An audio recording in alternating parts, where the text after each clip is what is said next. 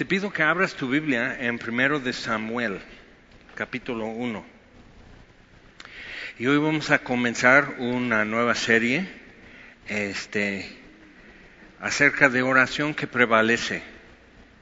Que, para, o sea, creo que es la que necesitamos dominar mejor. Primero de Samuel, capítulo 1 y vamos a ver simplemente dos oraciones esta vez, este, que tienen algo en común, aunque es muy uh, distante la situación la una de la otra, pero tienen algo en común y luego vamos a ver lo que Jesús dice acerca de la oración y, y qué es lo que lo, hace la oración prevalecer.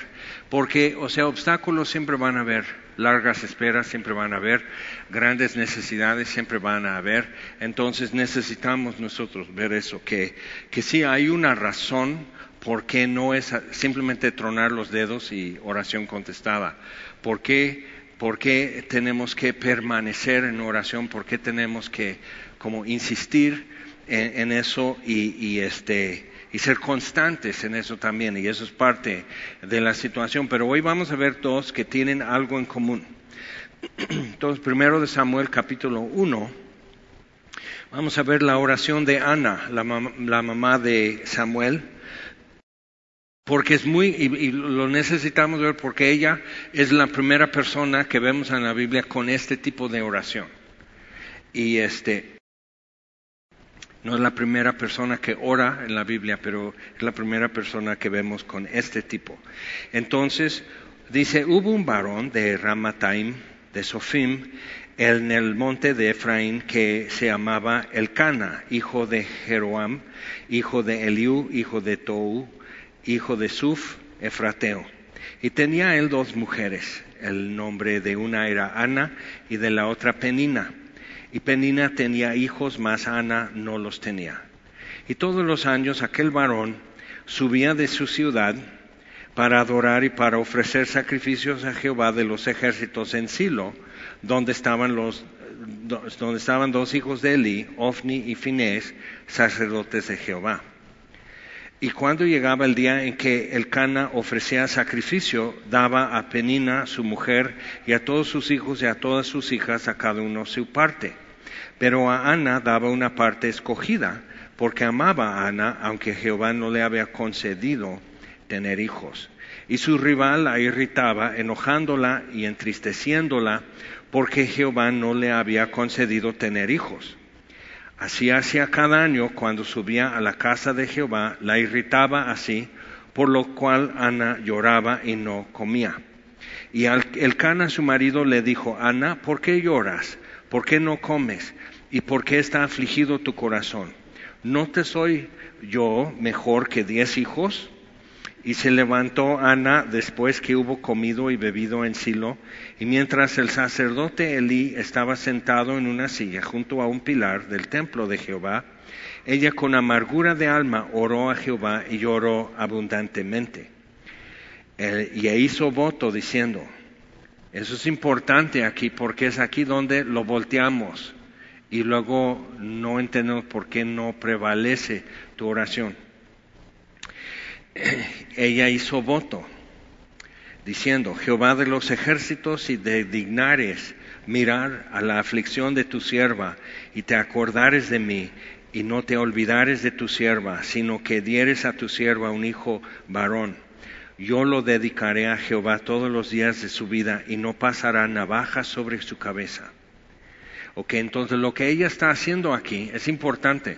Entonces este es el voto y lo que está diciendo es que este niño, si tú me concedes, será nazareno, será desde el vientre y toda su vida dedicado a Jehová. Y es importante ver eso.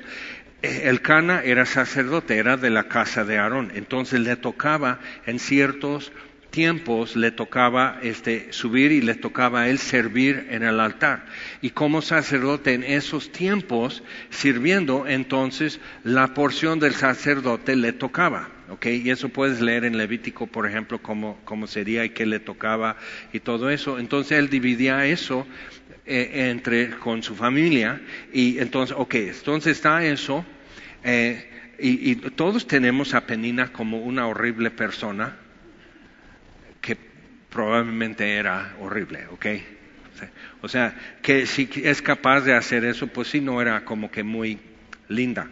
Pero este, y vemos la situación porque Dios dice, y lo vamos a ver en, en Primera Timoteo, este, el obispo, el anciano, el líder, marido de una sola mujer, porque podían tener más que una esposa, aún en el Nuevo Testamento sucedía en la iglesia entre griegos y aún entre judíos, entonces sucediendo así, tuvieron que estipular eso que porque si no puede gobernar su propia casa y no quiere decir que no lo pueda hacer, pero le va a costar más. O sea, kilowatts los va a quemar eh, simplemente en eso. Y vemos así como brotando esa amargura en su casa porque él no sabía manejar esta situación. ¿Ok? Y este y realmente es importante ver una cosa porque la ley dice que no puede disminuir la porción de la primera esposa si no tiene hijos o, simplemente si toma una segunda esposa, un hombre no podía disminuir la porción. Entonces es algo que empezamos a decir hace años y luego en la sierra nos preguntaban por qué eso de no tener más mujeres. Digo, no, pues sí se, podía hacer, pero las tenías que tener todas en tu casa, bajo el mismo techo. ¿Va, machito? Échale, dale, ton, todo, papá. Y les tienes que dar, y todos se enteran, o sea, una bolsa de Roma para cada una, para su propio lavadero, y o sea, es, es muy complicado. Pero hazlo, sí, así como puedes, hazlo. Y, como que, ay no, y las mujeres nomás así. Entonces necesitamos ver, o sea, la raza humana tiene eso en toda su historia, ¿ok? Y lo puedes leer en Génesis, desde un principio em, eso empezaba a suceder y, hay razones y no necesitamos decir, pero eh, aquí está una situación. Entonces está Ana en eso, la amaba, pero necesita herederos también. ¿Ok? Entonces toma otra mujer, ahí sí tiene, y, este, y es interesante cómo va la cosa. Entonces ella hace su oración, así, llorando, este, orando, dice otra vez, vamos a ver, este, con, versículo 10, con amargura de alma oró a Jehová y lloró abundantemente. Ahora, hay algo entre esto que ella está haciendo y, hay un paralelo con María de Betania. Cuando muere Lázaro y Jesús llega al pueblo y ya está en el sepulcro cuatro días, Marta, o sea, le avisan que ya llegó Jesús. Entonces ella sale a la orilla del pueblo a recibirlo y dice, si hubieras estado aquí mi hermano no habría muerto. Entonces tienen una conversación. Pero después sale su hermana y le dice textualmente la misma cosa. Pero la diferencia es que se echa a sus pies.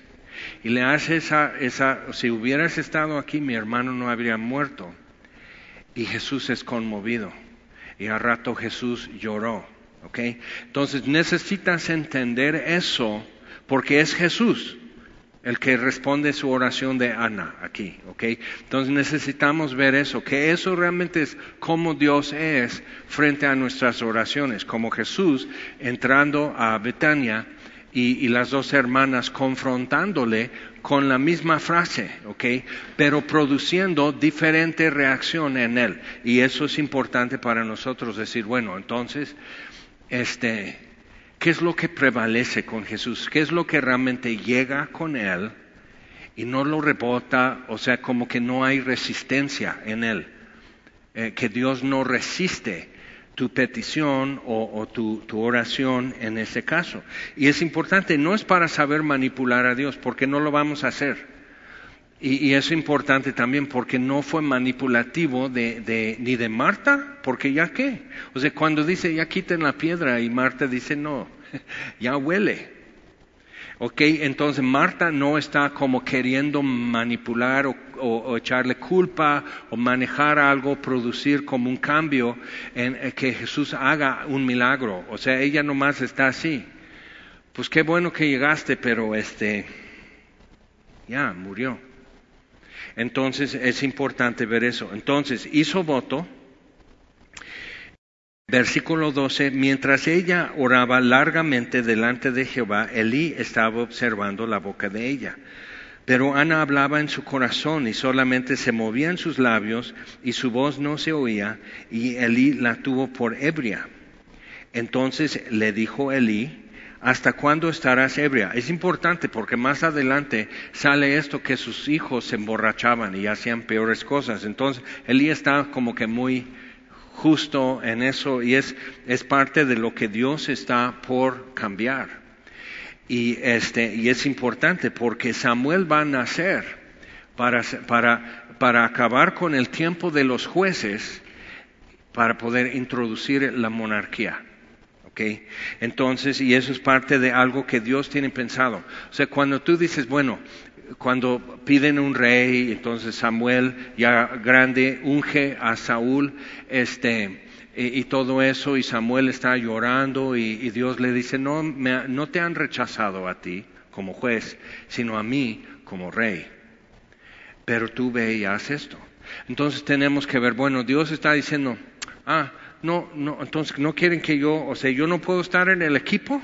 Oh, bueno, Ok, entonces les ayuda a escoger un rey, luego no funciona, entonces a David y si funciona. O sea, ¿tú crees que Dios no tenía pensado eso sabiendo cómo las, la misma flaqueza humana iba a dar esta misma situación, tanto con Elí y sus hijos como con Saúl y todo eso? O sea, Dios sabe cómo las flaquezas van a ir abriendo este camino y la necesidad de esto y la necesidad de que uno que se lo debe a Dios esté frente al pueblo.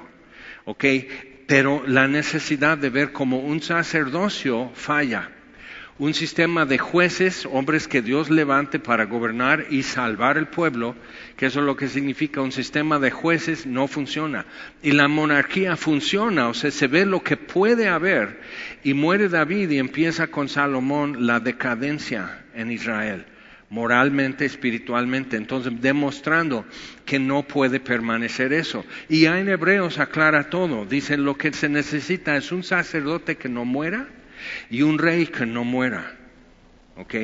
Y se juntan los dos en Jesucristo, el hijo de David y el sacerdote ante Dios. Entonces, cuando, cuando vemos eso, pero Ana no sabe eso, ella solo sabe que su vida es imposible ya no soporta. Y tiene tiempo con eso. Cuando te das cuenta que tenía hijos e hijas, vamos a decir que tenía mínimo dos hijos y dos hijas, para decir hijos e hijas. Ok, ¿para en, qué lapso una mujer va a tener cuatro hijos? Ok, bueno, una señora que la llegamos a querer mucho, tenía un hijo nuevo cada once meses en su vida. Tuvo 14, perdió a 4 y 10 ingratos sobrevivieron. Entonces, y, ahí andan. Entonces, este, pero viendo eso dices, ok, pues mínimo cuatro años, ok.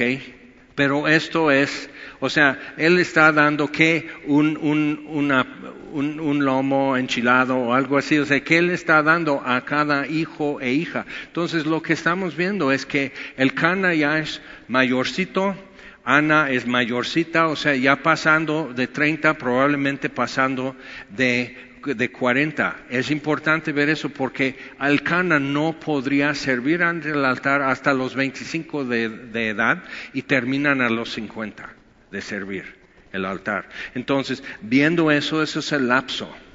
Entonces, estamos hablando de hijos e hijas un poco grandes, niños probablemente, pero ya es familia así. Y este, entonces son años que ella ha vivido con su fracaso que Dios no le concede. Y es importante ese fraseo, ver que no es que ella no haya podido tener hijos, eso es como nosotros lo decimos, es que pues este matrimonio no, no han podido tener hijos. Y nunca decimos es que Dios no me ha concedido.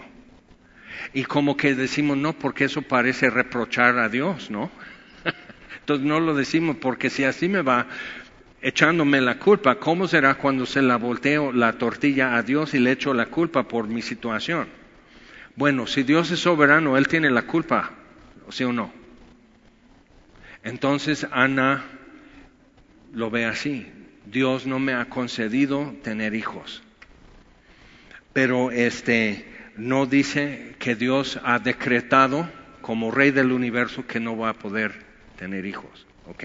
Entonces, viendo todo eso, necesitamos ver el panorama en que Ana está orando y en qué tiempo. O sea, cuando termina el libro de jueces y Samuel no ha nacido, y eso realmente aquí es la transición, dice que no había rey, los jueces es como para mostrar la necesidad de algo diferente, no había rey, entonces Samuel viene siendo el último juez y el primer profeta que durante su vida funciona en, en ese oficio como profeta de, Dios ante el pueblo. Entonces, viendo eso, tenemos que decir, ok, entonces está como interpretando lo que ha sucedido durante algunas generaciones, más de 300 años, y está como previendo lo que viene y que no había rey y cada uno hacía lo que bien le pareciere. O sea, 2021 hecho a la medida. Entonces, viendo eso, necesitamos ver, ok, entonces Ana está en ese es el entorno. Los últimos capítulos de jueces es un horror, es un espanto. O sea, la total ignorancia. Y uno, ok, cuando vas leyendo, hay, uno que, que hace un efod como para tener un sacerdote personal y luego le contrata a un levita que este para ser su sacerdote personal, eso te doy estas monedas cada año y una muda de ropa. Y dice, va, entonces voy a ser tu sacerdote, contra toda la ley. Pero ¿qué importa? La necesidad.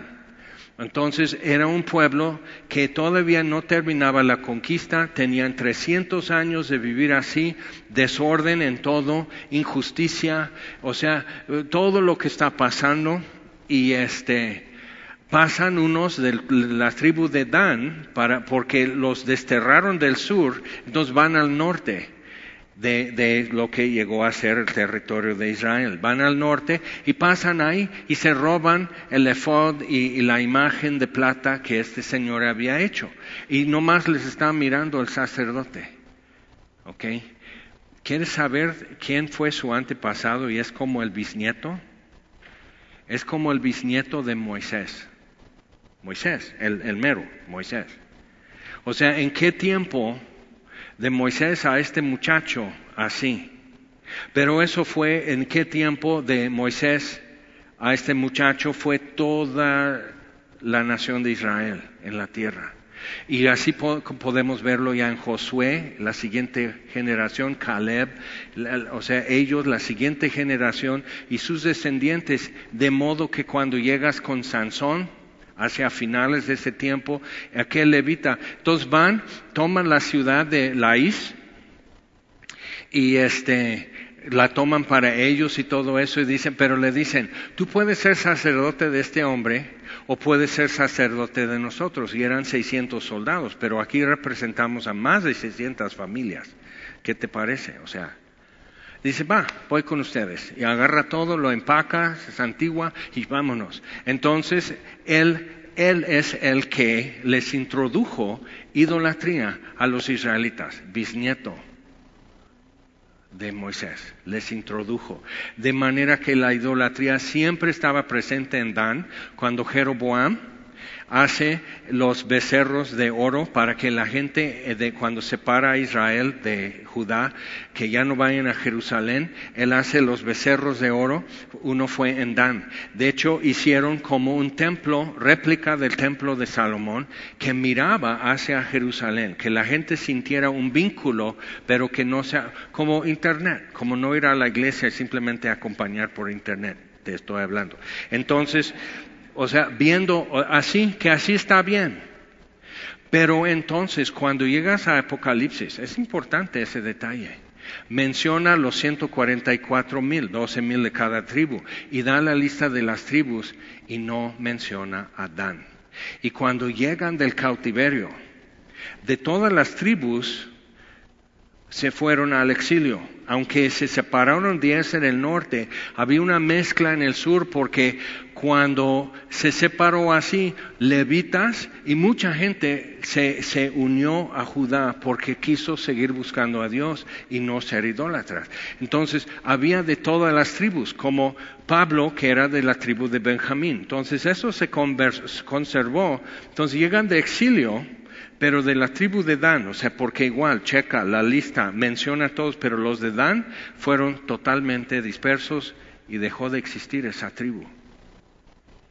Por un hombre a tres, cuatro generaciones de Moisés que lo echó a perder. Entonces, estamos en esa situación cuando nace Samuel. Y él es un bebé, no sabe nada. Y es un niño, puedes leer en primero, primero de Samuel, y no sabe nada, y Dios lo llama desde pequeño. Y todas las escuelas bíblicas, no, entonces, niños, cuando Dios te habla, ok.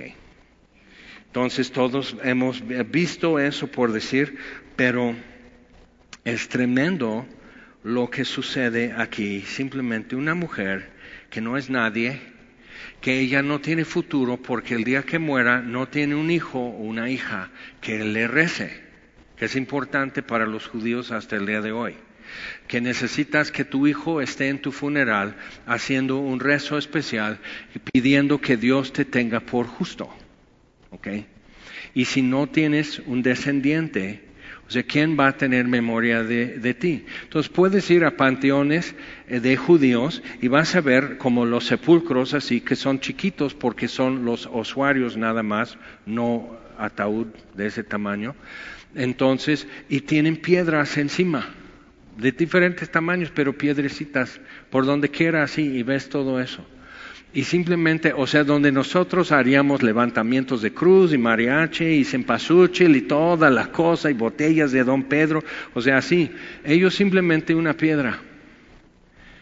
Yo recuerdo.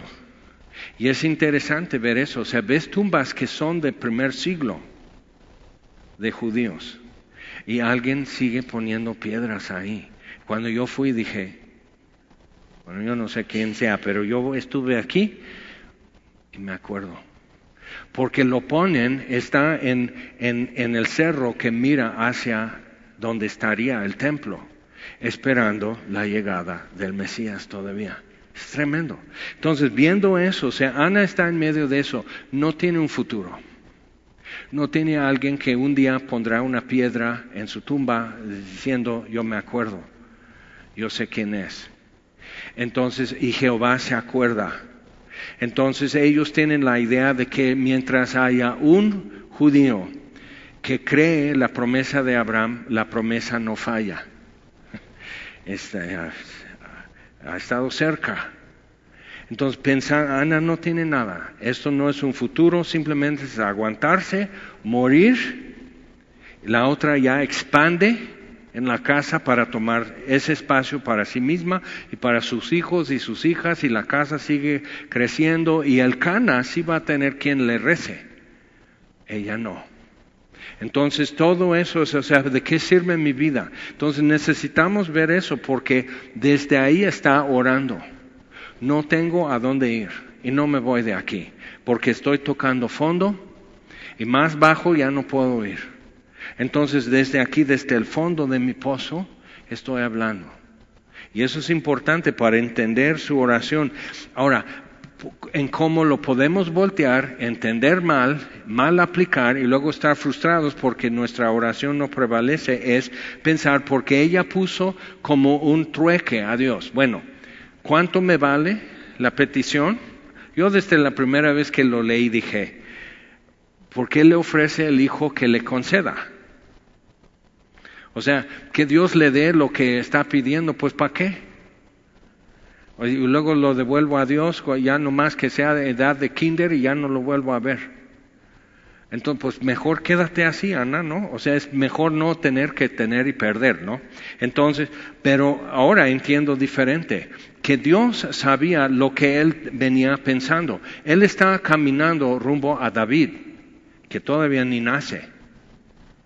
En este tiempo que todavía no nace Samuel, está Boaz casándose con Ruth, En este tiempo. Entonces cada quien está haciendo, hay mucha ignorancia, hay mucho desorden, todo es confusión, todos están tratando de sobrevivir eh, contra filisteos y demás que quieren tomar la tierra y todo. Entonces están en eso. Y Dios le escucha a Ana.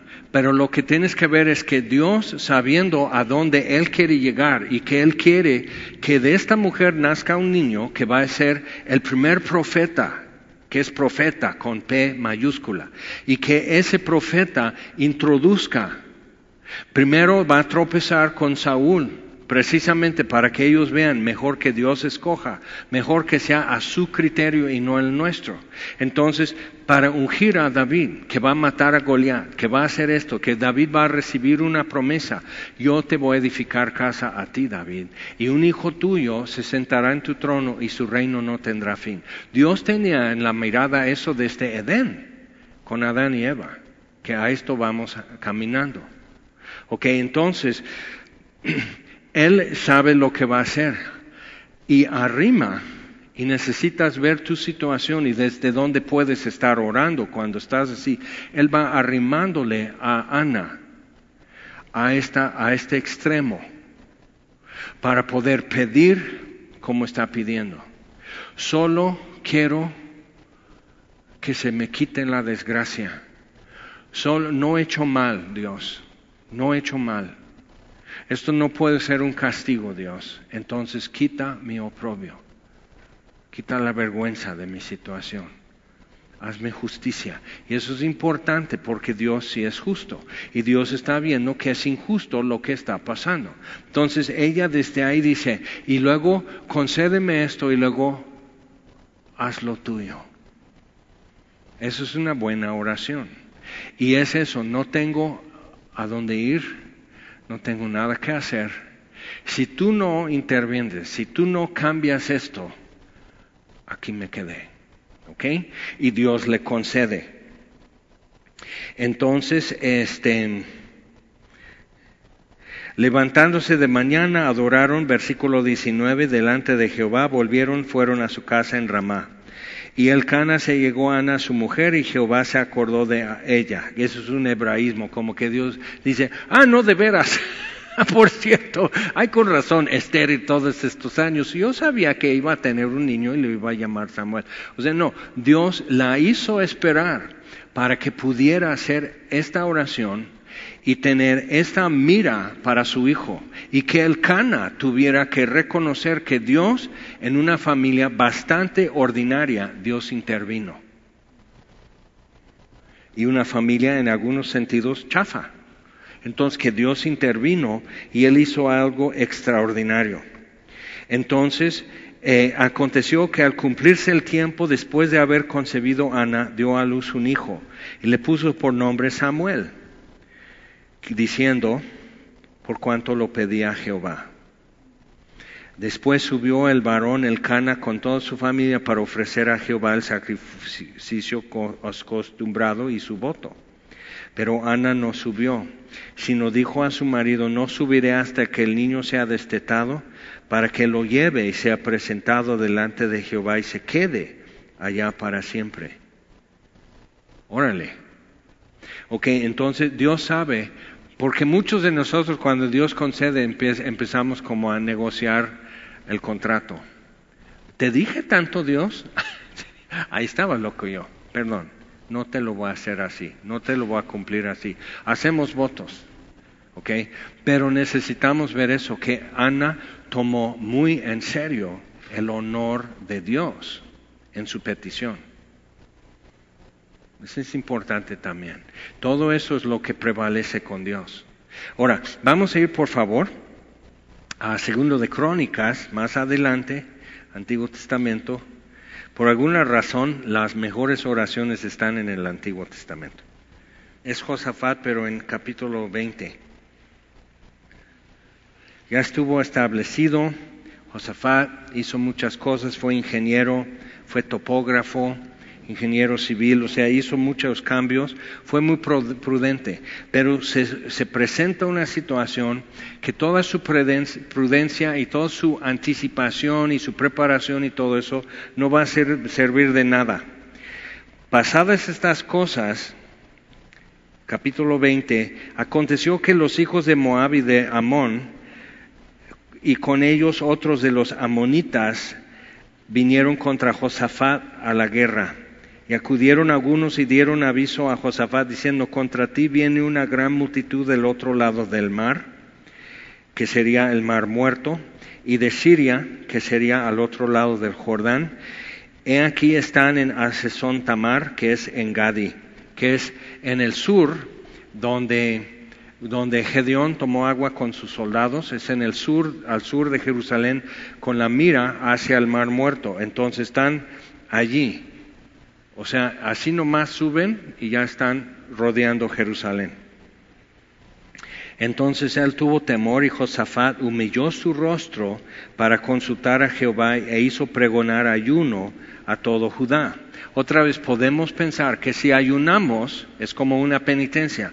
Si voy de rodillas suficientes cuadras de manera que ya estoy sangrando, si, si, sufro, si desfiguro, si hago todo esto, Dios va a decir, ya, ya, ya, como un niño que se avienta en el piso en el súper. Yo sé que tus niños nunca han hecho tal cosa, ni tú, pero luego sucede que, o sea, se tiran al suelo, entonces por vergüenza, ya, ahí te va tu paleta del payaso. Esa fábrica produce la paleta del payaso exclusivamente para esto. ¿Ok?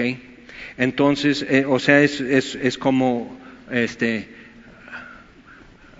es uno hecho para el otro, ¿ok? Como mayonesa y tortas. Entonces, el ayuno no es lo que mueve a Dios, el ayuno no es lo que prevalece para convencerle a Dios, porque el ayuno puede ser un berrinche, tirarte al piso, un desfiguro simplemente, como el llanto de Ana no es lo que prevaleció con ella, ni, ni la humillación de María de Betania pero algo que muestra es totalmente, no me importa lo que vean, lo que piensen, estoy totalmente a tus pies, solo te miro a ti. Entonces Marta todavía tenía como más conciencia de estar en medio de gente y de no hacer algo indecoroso. Mariana no. Eso es importante. Y Josafat, con todo y ser rey, supo humillarse. Eso es un detalle importante. Entonces se reunieron los de Judá para pedir socorro a Jehová y también de todas las ciudades de Judá vinieron a pedir ayuda a Jehová. Entonces Josafat se puso en pie en la asamblea de Judá y de Jerusalén en la casa de Jehová delante del atrio nuevo y dijo, es importante, Josafat sabía orar. O sea, no, no dijo a un escribano algo así en su, en, la corte diciendo, hagan que, me ayude a hacer unos apuntes, ¿no? Para mí, porque tengo que salir a orar en la asamblea. Sino él venía con esto y se ve que es un tipo de conversación que él ha sabido tener con Dios. ¿Ok? Eso es importante. Cuando, cuando vas viendo esto, lo, como que te das cuenta que esto es lo que tú y yo podemos tener como Ana y cuando ves estas oraciones que prevalecen en la Biblia, todos tienen también ese atributo que te das cuenta que esto no es la única vez que han hablado de esto con Dios. Y dijo, Jehová Dios de nuestros padres, ¿no eres tú Dios en los cielos y tienes dominio sobre todos los reinos de las naciones? ¿No está en tu mano tal fuerza y poder que no hay quien te resista? Dios nuestro, o sea, le está invocando, Dios de nuestros padres, Abraham, Isaac y Jacob, Dios nuestro, ¿no echaste tú los moradores de esta tierra delante de tu pueblo Israel? Tú los echaste. Nosotros esclavos en Egipto, tú los echaste de aquí. Entonces, y la diste a la descendencia de Abraham, tu amigo, otra vez invocando lo que es historia una historia de Dios con su amigo Abraham, la historia de sus promesas, la historia de su misericordia, la historia de su fidelidad, ¿ok? Todo eso, la historia de su poder. Pero si tú no sabes esa historia, si tú no has convivido en esas historias, no las puedes invocar con Dios, no, no las puedes poner sobre la mesa y orar. Y ellos han habitado en ella y te han edificado en ella santuario a tu nombre, no a tu persona, porque ni el cielo ni los cielos ni de los cielos, pero esto es un santuario para tu nombre. Y si te acuerdas en Éxodo, Moisés le ruega a Dios, déjame ver tu rostro. Y Dios le dice, no, pero te proclamaré mi nombre. Y luego llegas al Nuevo Testamento y Jesús dice, si algo pidierais en mi nombre. Entonces, muy importante porque el nombre de Dios es el sustituto por el poder ver su persona. Pero llega Jesús y Moisés ya puede ver el rostro de Dios en el monte de transfiguración entonces tenemos que juntar esos hilos y ver, pero aquí está Josafat, descendiente de David y antepasado de Jesús, y, eh, pero él no sabe a dónde va la cosa, él nomás sabe que están rodeados y es mucho más numeroso y no vamos a poder hacer nada. Todas sus fortificaciones, toda su preparación de armamento, toda su capacitación militar de soldados y todo eso no va a poder por simples números van a poder ganarnos y ganarnos gacho y mañana nuestras esposas violadas y nuestros hijos vendidos como esclavos en Siria. Aquí se quedó la cosa. Si Dios no interviene, aquí quedó.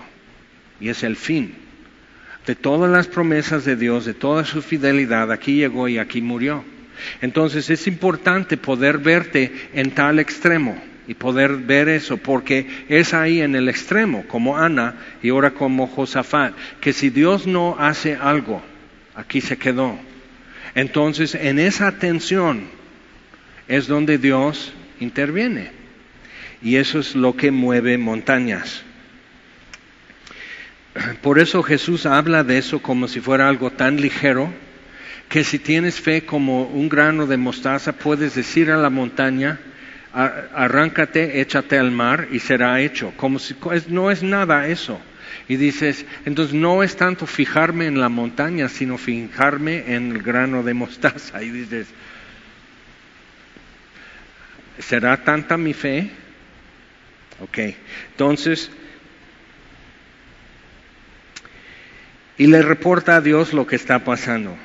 Y nos dijiste acerca del templo que si mal viniere sobre nosotros o espada de castigo, entendiendo, esto puede ser un castigo y lo aceptamos Dios, o pestilencia o hambre, nos presentaremos delante de, este, de esta casa y delante de ti porque tu nombre está en esta casa. Y a causa de nuestras tribulaciones clamaremos a ti y tú nos oirás y salvarás. Pero a rato vamos a ver que no es llegar a la casa de Dios porque ahí está su nombre ya está en otro lugar. Entonces, ahora pues, he aquí los hijos de Amón y de Moab y los del monte de Seir, los edomitas, a cuya tierra no quisiste que pasase Israel cuando venía de la tierra de Egipto, sino que se apartase de ellos y no los destruyese. He aquí ellos nos dan el pago viniendo a arrojarnos de la heredad que tú nos diste en posesión. Entonces, Josafat está invocando cuestiones legales o sea, de escrituración, territorio, colindancias y todo eso. Nosotros hemos cumplido, otra vez, no hemos hecho mal a esta gente, Dios, a los edomitas, a los amonitas, a los moabitas. No les hemos hecho mal. Hemos hecho lo que tú nos dijiste y mira lo que están haciendo. Y Ana está diciendo, no hice mal, Dios. ¿Y por qué, por qué me, tratan así? Ok, entonces es importante desde ahí poder ver tu posición, si es tu posición. Entonces, oh Dios nuestro, no los juzgarás tú, porque nosotros no hay fuerza contra tan grande multitud que viene contra nosotros. No sabemos qué hacer y a ti volvemos nuestros ojos. Es esa frase. Si marcas tu Biblia, es muy bueno subrayar ahí. No sabemos qué hacer, a ti volvemos nuestros ojos. No está mal estar en esa frase. Dios, no sé qué hacer. Si tú no haces algo, yo ya no, o sea, aquí no hay nada que hacer. No tenemos el poder, no tenemos el número, no tenemos para dónde, no tenemos, o sea, no van a llegar helicópteros por nosotros. O sea, aquí terminó todo si tú no intervienes. Entonces, y todo Judá estaba en pie delante de Jehová con sus niños y sus mujeres y sus hijos. Y estaba ahí Jaasiel, hijo de Zacarías, hijo de Benaía, hijo de Jehiel, hijo de Matanías, levita de los hijos de Asaf, todos eran músicos, sobre el cual vino el Espíritu de Jehová en medio de la reunión. Y dijo, oíd Judá todo, y, todo, y vosotros, moradores de Jerusalén, y tú, rey Josafat. Es muy feo y muy fuerte cuando el profeta tiene que decir, y tú, Josafat. Y Josafat, yo no estoy dudando. Ah, no, porque tiembla tu voz. si estás con miedo, Josafat, no sabes qué hacer. Entonces, no temáis ni os amedrentéis delante de esta multitud. Dios no disminuye, dice, no, todo lo puedo en Cristo que me fortalece. Ve, eso no es la oración que prevalece. Y eso ya es algo tan distorsionado. Sino, no, o sea, no, yo soy realista, no podemos, no sabemos qué hacer. A ti volvemos nuestra mirada porque qué horror. Trato de ver alrededor de mí, digo, no, no hay nada. Mañana moriremos terriblemente y pasado mañana nuestras familias. ¿Qué vamos a hacer? Entonces, porque no es vuestra la guerra sino de Dios. Mañana descenderéis contra ellos. He aquí que ellos, mira, hasta Dios les da la estrategia. Ellos subirán por la cuesta de Cis y os los hallaréis junto al arroyo antes del desierto de Jeruel no habrá para que peleéis vosotros en este caso. No es que Dios sea pacifista, sino en este caso. ¿Por qué? Entonces, ¿por qué Dios permite que se junten tres naciones contra Judá? Por esto, para poder decir, la guerra es mía. Esto lo hice yo y no se te olvide. Y Josafat y todo el pueblo de Judá necesitan decir, oh, es tremendo. Ok, entonces dice, no habrá para que peleéis en este caso, paraos, estad quietos y ver la salvación de Jehová con vosotros. Oh Judá y Jerusalén, no temáis ni desmayéis, salid mañana contra ellos, porque Jehová estará con vosotros. Entonces, una, una instrucción que podemos tomar de esto es muy importante. Ok, pues entonces, pues si Dios ya lo va a arreglar, yo me quedo tenía cosas que hacer mañana. No, hazte presente donde Dios está haciendo presente. Entonces ellos tienen que salir como a batalla, pero no pelear, pero tienen que ir a ver. Entonces, hazte presente donde Dios está haciendo presente. Y por eso seguimos insistiendo que si sigues a Cristo, tienes que andar donde andan los seguidores de Cristo. Y no es en Internet.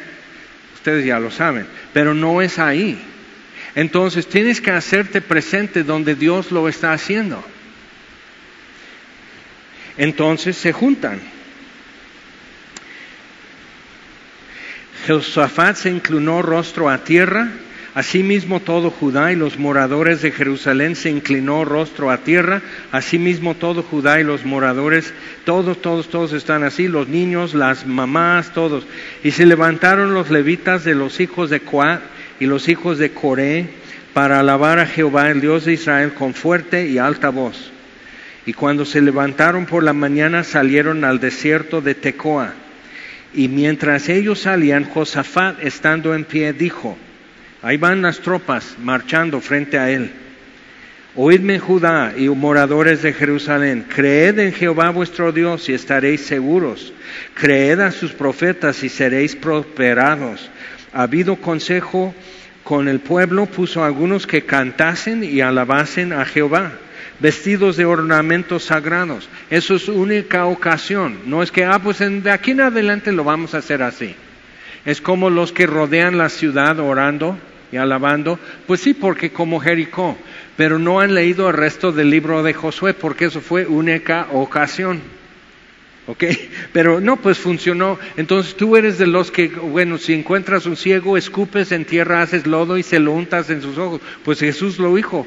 Sí, lo hizo una vez para, para romper tu paradigma y hacerte poner atención, pero no es como para que tú sepas, bueno, así lo haces.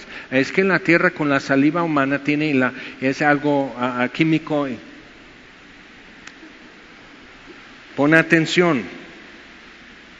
Entonces los ponen así, organizados, no para pelear, sino para alabar. Entonces, glorificad a Jehová porque su misericordia es para siempre. Y cuando comenzaron a entonar cantos de alabanza, y si se antoja ponernos muy como Pentecostés, decir, pues hermanos, solo hay que cantar y Dios va a hacer lo demás. Y sí, fíjate, sí lo hace en ocasiones, porque esto fue en esta ocasión no van a pelear. El profeta se lo especifica.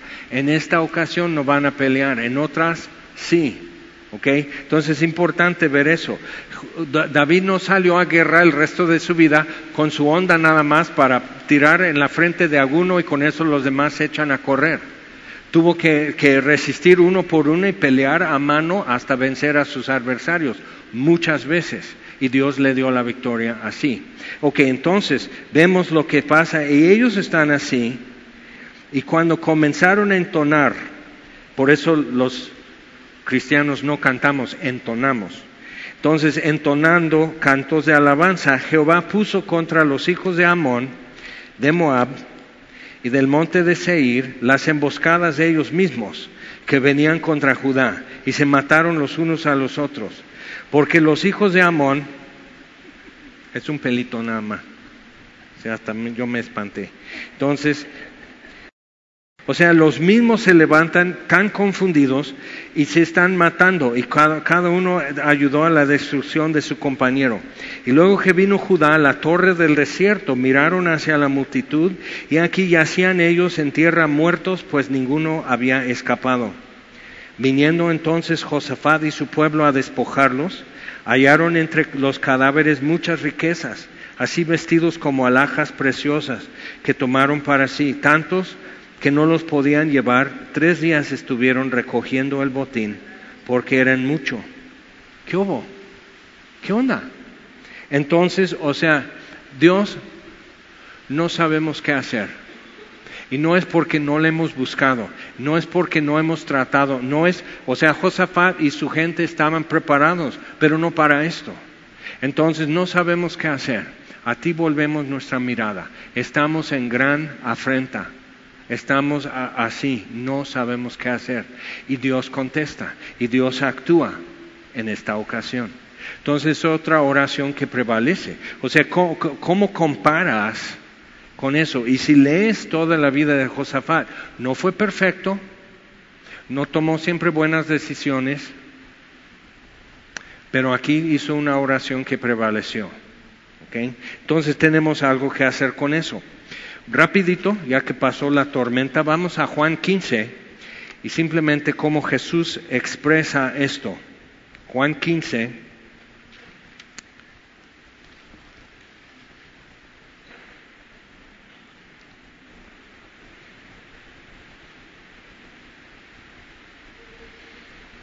Versículo 7. Aquí con el tema de permanecer, como la vid permanece, los pámpanos permanecen en la vid. Versículo 7, Juan 15, 7 dice, si permanecéis en mí y mis palabras permanecen en vosotros, pedid todo lo que queréis y os será hecho. Entonces puede decir, ah, no, pues entonces sí, como Ana, mira, nomás yo te dedico al primer hijo, pero hazme el paro. ¿Ok?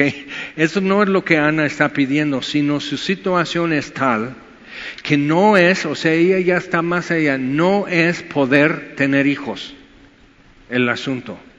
Es la vergüenza, es el oprobio. Te he honrado Dios, honrame.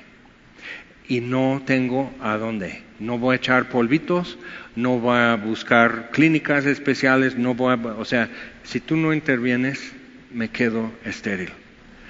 Josafat tenía riquezas juntadas, no voy a contratar a los del norte, no voy a, no voy a hacer que, que o sea, contratar mercenarios o algo así. No o sea, simplemente eh, ya hizo la cuenta y no va a servir de nada. Entonces Dios, aquí se quedó todo. Todo este hermoso templo donde tu nombre está para que te invoquemos a ti, que no moras ahí, pero tu nombre es invocado ahí. Lo van a destruir.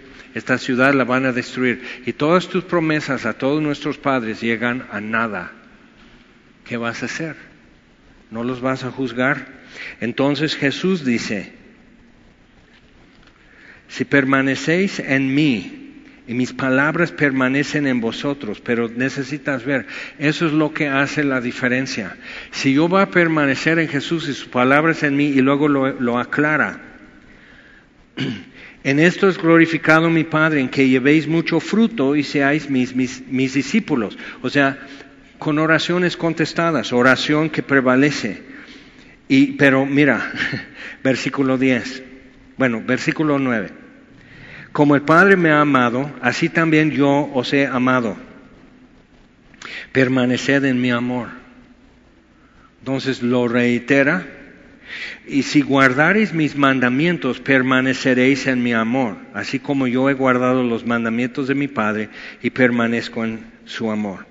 Estas cosas os he hablado para, que mi gozo esté en vosotros y vuestro gozo sea cumplido. Entonces, permanecer en Jesús es permanecer en su amor, que es guardar sus mandamientos y sus palabras permaneciendo en mí va a producir este efecto.